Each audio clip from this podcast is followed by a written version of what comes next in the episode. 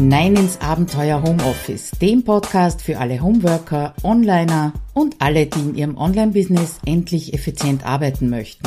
Schön, dass du dir die Zeit nimmst und dabei bist. Hallo und herzlich willkommen, Claudia Koscheda hier, wieder mal aus dem Abenteuer Homeoffice.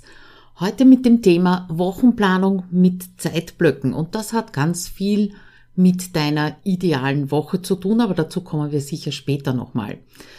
Eine kleine Einleitung, eine kleine Story. Ich habe mir vor einigen Jahren das iPad, mein erstes iPad geleistet und das war damals wirklich eine Menge Geld für mich. Und das erste Spiel, das ich mir drauf installiert hatte oder heruntergeladen habe, das war Tetris. Und somit habe ich angefangen zu spielen, allerdings sehr, sehr schnell erkannt, dass diese Art von Adrenalinschub, wenn diese diese Blöcke runterfallen und falsch gedreht sind, ja, der macht mich nicht glücklich, der macht mich hibbelig. Und somit habe ich auch am iPad nichts mehr gespielt, genauso wenig wie am Computer auch. Also Karriere als Zockerin war beendet. Aber es gibt eine Möglichkeit, Tetris zu spielen, so quasi eine andere Art, und die bewirkt genau das Gegenteil bei mir, nämlich das Spiel mit diesen Zeitblöcken im Zusammenhang mit deiner Wochenplanung. Das ist ein Konzept, das wir in HomeSuite Office 2.0 im Zuge der Wochenplanung natürlich auch antrainieren. Und wann immer ich außerhalb dieses Programms von Zeitblöcken spreche, ist eine Frage, die mir immer wieder gestellt wird. Ja, Claudia, welche Zeitblöcke hast du denn für deine Wochenplanung?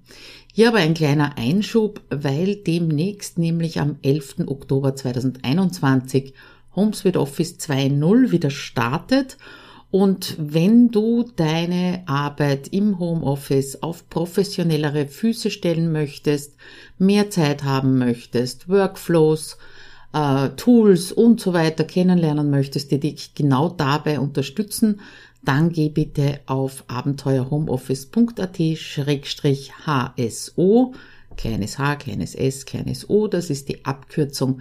Damit wirst du weitergeleitet auf die Landingpage. Aber wir kommen zurück zu meinen Zeitblöcken und die Antwort darauf ist gar nicht so einfach, wie es scheinen mag, weil was würde dir helfen, wenn ich dir erzähle, wie meine Zeitblöcke ausschauen und du hast vielleicht ein völlig anderes Business, dein Leben ist insgesamt völlig anders, du könntest also mit dieser Information nicht viel anfangen und darum möchte ich einen anderen Weg mit dir gehen. Wir nähern uns der Wochenplanung mit Zeitblöcken eben von einer ganz anderen Seite. Aber zuerst, was verstehe ich persönlich unter Zeitblöcken? Ich kann mir vorstellen, dass es da andere Definitionen auch im Netz gibt. Und es ist viel einfacher, als es, als es klingt. Zeitblöcke sind im Prinzip Termine mit dir selbst. Das heißt von bis. Zwei Stunden, drei Stunden, wie auch immer. Und der Clou dabei ist, dass du, wenn du diese Zeitblöcke eintragst und planst, eigentlich noch gar nicht weißt, was du während dieser Zeit oder dieses Termins machen wirst. Und trotzdem tragst du sie einmal im Zuge deiner Wochenplanung in den Kalender ein, reservierst dir also Zeit für bestimmte Arten von Aufgaben. Und damit gestaltest du im Vorhinein deine ideale Woche. Allerdings behalt bitte im Hinterkopf, äh, dass Ideal ganz oft nicht real ist, weil sonst steigt das Adrenalin genauso wie beim Tetris-Spielen bei mir. Ja, und das wollen wir natürlich nicht. Das ist nicht Sinn und Zweck dieser Art der Wochenplanung. Fangen wir damit an, wie du deine eigenen Zeitblöcke definierst. Ich habe ja bereits gesagt, meine Zeitblöcke, die stehen in meiner Wochenplanung und du fangst vielleicht gar nichts damit an. Also viel besser ist es, wenn du selber analysierst, welche Termine mit dir selbst du in deinen Kalender eintragen solltest. Also ausgenommen natürlich noch Pausen und Ich-Zeit. Das ist, glaube ich, selbstverständlich, dass das da hineingehört. Der erste da Schritt dazu, dass du das für dich selber definieren kannst, ist eine einfache Frage und zwar, was tust du den ganzen Tag? Fang am besten gleich heute an, schreib dir auf, was du den ganzen Tag über tust. Es kommt nicht auf die Minuten äh, und auf die Zeit an, momentan, zumindest in dieser Übung. Und es ist ganz egal, ob das jetzt privat ist, im Haushalt, für dein Hobby, für deine Familie, für dich selbst aber und natürlich für dein Business, weil dein Business wollen wir ja in Zukunft in, in Zeitblöcken einplanen. Wie kleinteilig du sein sollst, ja, nicht zu viel, nicht zu wenig, so ein Mittelding, äh, sei halt so kleinteilig wie möglich, wie Sinn macht, also nicht ähm, Administration oder privat, das ist ein bisschen zu wenig, sondern zum Beispiel Rechnungen schreiben, Kinder holen, Kinder bringen, Blogartikel schreiben, Kursinhalte erstellen, Kursteilnehmerinnen betreuen oder Kunden betreuen, kochen, Facebook lesen, Gassi mit Hund gehen, Facebook-Gruppe administrieren, E-Mails beantworten oder bearbeiten und so weiter. Ideal wäre es natürlich, wenn du diese Liste neben dir am Schreibtisch liegen hättest und während des Tages erweiterst.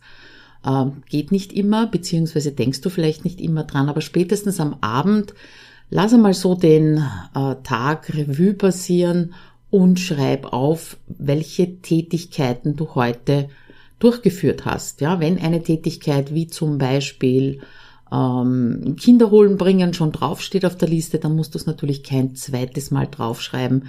Es geht darum, die einzelnen Aufgaben, Tätigkeiten, vielleicht auch Zeitfresser für dich zu identifizieren. Ja, mach das mal eine Woche lang und du wirst sehen, nach einer halbwegs normalen Arbeitswoche sollte diese Liste, na sagen wir mal, zu 90 Prozent vollständig sein. Und dann, wenn diese Liste fertig ist, dann kommt der zweite Schritt. Und der zweite Schritt, da geht vielleicht noch, ja, das ist ein bisschen ungewöhnlich, da geht vorne noch was weg, nämlich die Frage an dich, was möchtest du eigentlich für deine Wochenplanung aus diesen Daten herauslesen. Ja, es ist ja immer wichtig, wenn du irgendwelche Daten erhebst, dass daraus eine Konsequenz erfolgt, beziehungsweise, dass du zuerst überlegst, was will ich denn wissen bevor du irgendwelche Daten erhebst oder dir anschaust. Und die Zeitblöcke sind nicht nur für deine Wochenplanung ein Produktivitätsbooster, wenn du das Ganze dann noch mit einem Time-Tracking verbindest und das Parkinson'sche Gesetz beachtest, zu beiden habe ich ja bereits einen Artikel geschrieben, ja dann bist du auf einem guten Weg, dass du bei gleichbleibender Qualität weniger arbeiten musst. Das wäre ja das Ziel. Also schauen wir uns zuerst einmal an, was kannst du denn aus diesen Zeitblöcken herauslesen oder was möchtest du herauslesen? Eine Möglichkeit wäre, wie viel Zeit steckst du eigentlich in die Content-Produktion? Und wenn du wie ich viel kostenlosen Content produzierst, dann kannst du leicht den Überblick darüber verlieren, wie viel Zeit eigentlich in diesem deinem Marketing steckt weil ähm, nicht nur lustige Postings auf Facebook und E-Mails gehören eben zu deinem Marketing im Online-Business, sondern eben auch ein Rhythmus in der Content-Planung und in der Content-Produktion. Und ich erlebe es halt immer wieder, dass meine Kunden das Gefühl haben, oh, ihre ganze Woche besteht nur daraus, Blogartikel zu schreiben, Podcast aufzunehmen, Videos zu produzieren und kaum sind sie fertig und schnaufen mal durch, fängt die ganze Geschichte eigentlich wieder von vorne an.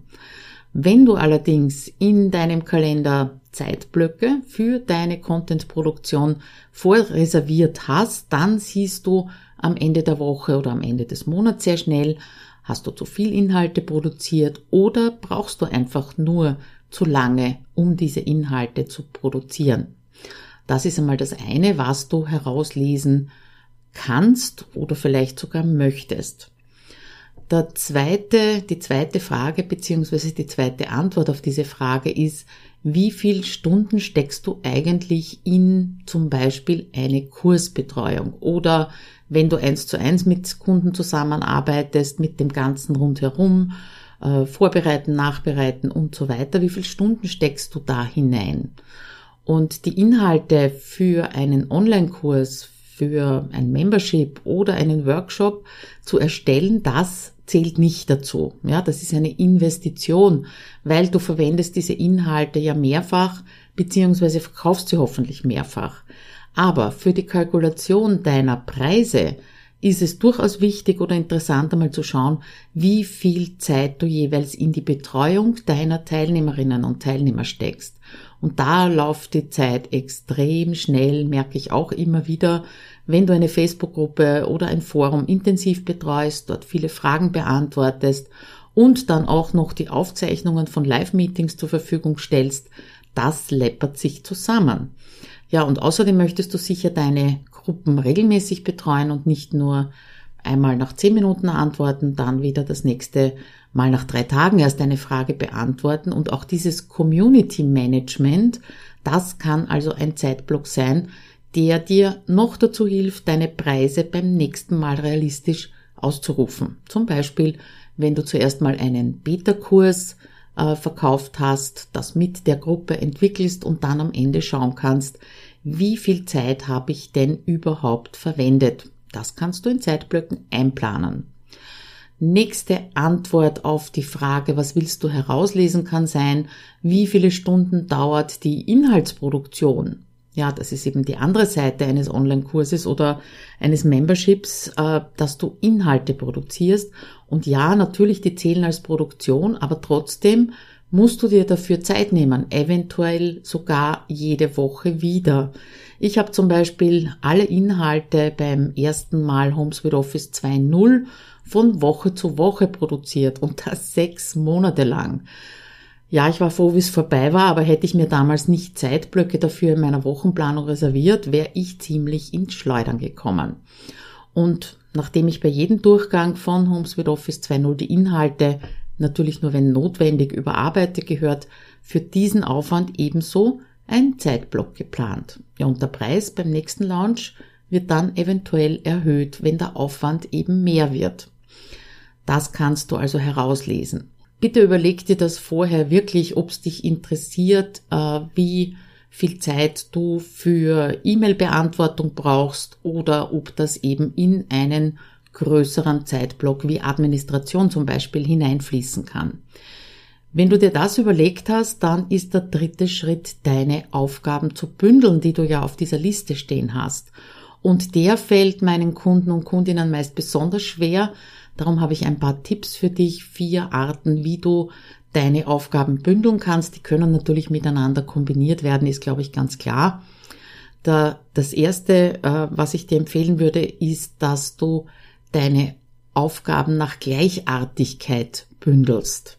Also unterschiedliche Aufgaben brauchen unterschiedliche Teile deines Gehirns, unterschiedliche Energie. Ich glaube, das ist klar und es macht einfach einen Unterschied, ob du über deinem Contentplan oder Launchplan sitzt oder ob du eben E-Mails beantwortest, ja.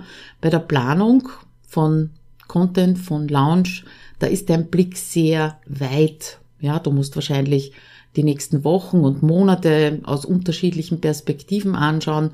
Du musst analytisch und strukturiert vorgehen. Wenn du aber E-Mails bearbeitest, dann konzentrierst du dich auf etwas ganz anderes, nämlich darauf, was da drinnen steht, auf deine Sprache, wenn du antwortest und du solltest wesentlich schneller zu Entscheidungen kommen. Also antworte ich jetzt überhaupt, lösche ich, melde ich mich ab von dem Newsletter, lese ich das später und so weiter. Also bündle gleichartige Aufgaben. Zweiter Tipp, bündle Aufgaben nach dem Energiebedarf. Ja, was fällt dir leicht? Nach welchen Aufgaben bist du völlig K.O.? welche Aufgaben oder Termine geben dir mehr Energie, als sie dir nehmen. Das ist etwas, wonach du auch bündeln kannst. Und äh, dieses Bündeln beziehungsweise die Unterscheidung nach Energiebedarf, die ist nicht nur dafür wichtig, wie du deine Zeitblöcke zusammenstellst, sondern auch, wie du sie dann in deiner Woche oder über deine Woche verteilst.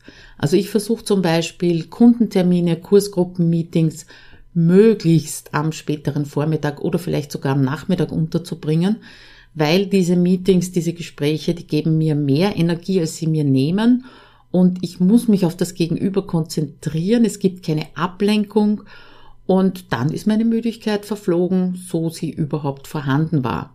Ja, auf der anderen Seite, ich kann am späteren Nachmittag keine sinnvollen Texte produzieren, Videos aufnehmen, Podcast aufnehmen, ja, da verhaspel ich mich viel zu oft. Also, erstens nach Gleichartigkeit, zweitens nach Energiebedarf kommen wir zum dritten Tipp, nämlich dem Kostenstellenmodell. Und wenn du gar nicht weißt, wie du deine Aufgaben zu Zeitblöcken zusammenstellen kannst, dann hilft dir das vielleicht. Was ist eine Kostenstelle? Das ist eine Abteilung in deiner Buchhaltung, auf die eben ganz bestimmte Kosten gebucht werden.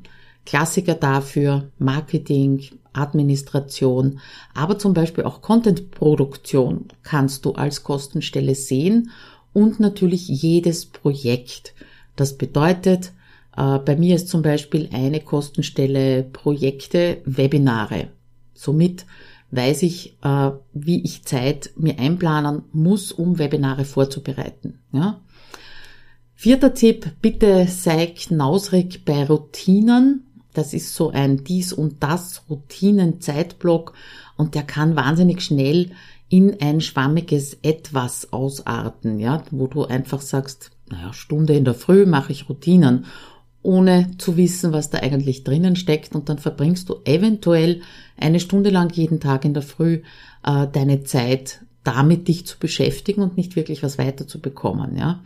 Ich habe auch so einen Zeitblock Routinen, aber darum experimentiere ich immer wieder damit herum und ich verschiebe manche Routinen dann doch zu einer Kostenstelle, zum Beispiel zu einem bestimmten Kurs, den ich anbiete oder nimmst dort wieder raus und gibst wieder in die Routinen hinein. Und du weißt, ich bin eine Verfechterin von Routinen, weil die kosten wenig Energie, aber bitte sei knausrig damit, weil auch Routinen können sehr viel Zeit beanspruchen und vielleicht sind einige davon gar nicht mehr notwendig und dann wird eben das Arbeiten zum sich beschäftigen und das wollen wir ja auch nicht. Ziel ist ja konzentrierter und weniger Zeit mit Arbeit zu verbringen. Ja, das sind also die vier Möglichkeiten oder vier Tipps. Gibt natürlich sicher noch weitere Möglichkeiten, äh, wie du deine Aufgaben bündeln kannst. Nochmal zum zusammengefasst, gleichartige Aufgaben, Energiebedarf, Kostenstellenmodell und knausrig sein bei Routinen oder dies und das oder auch sonstiges genannt. Ja, somit sind wir beim letzten Schritt, nämlich beim vierten Schritt angekommen und der heißt ausprobieren. Es hilft nichts. Äh, du wirst selber ausprobieren müssen, welche Zeitblöcke für dich passen und wie du sie eben am besten über deine Woche verteilst. Nur über dieses ähm, ja ewig laufende Rad, das allerdings kein Hamsterrad ist, ja, dieses ich tue etwas, ich analysiere, ich verändere, ich tue wieder, nur dadurch wirst du den für dich richtigen Mix rausfinden, ohne dass du dich von deiner Wochenplanung unter Druck gesetzt fühlst. Bisschen Zeitdruck, das ist schon ganz okay, das sagt ja auch das Parkinson'sche Gesetz aus, aber sei dir bitte noch einmal gesagt bewusst, dass du durch die Zeitblöcke eine ideale Woche zeichnest und die darf sich jeden Tag wieder ändern, wie ich immer sage. Pläne sind für dich da und nicht umgekehrt. Ja, und damit wünsche ich dir äh, viel Erfolg, natürlich auch viel Spaß bei deiner oder deinen nächsten Wochenplanungen mit Zeitblöcken und freue mich, wenn wir uns in 14 Tagen wieder hören. Bis dann, ciao!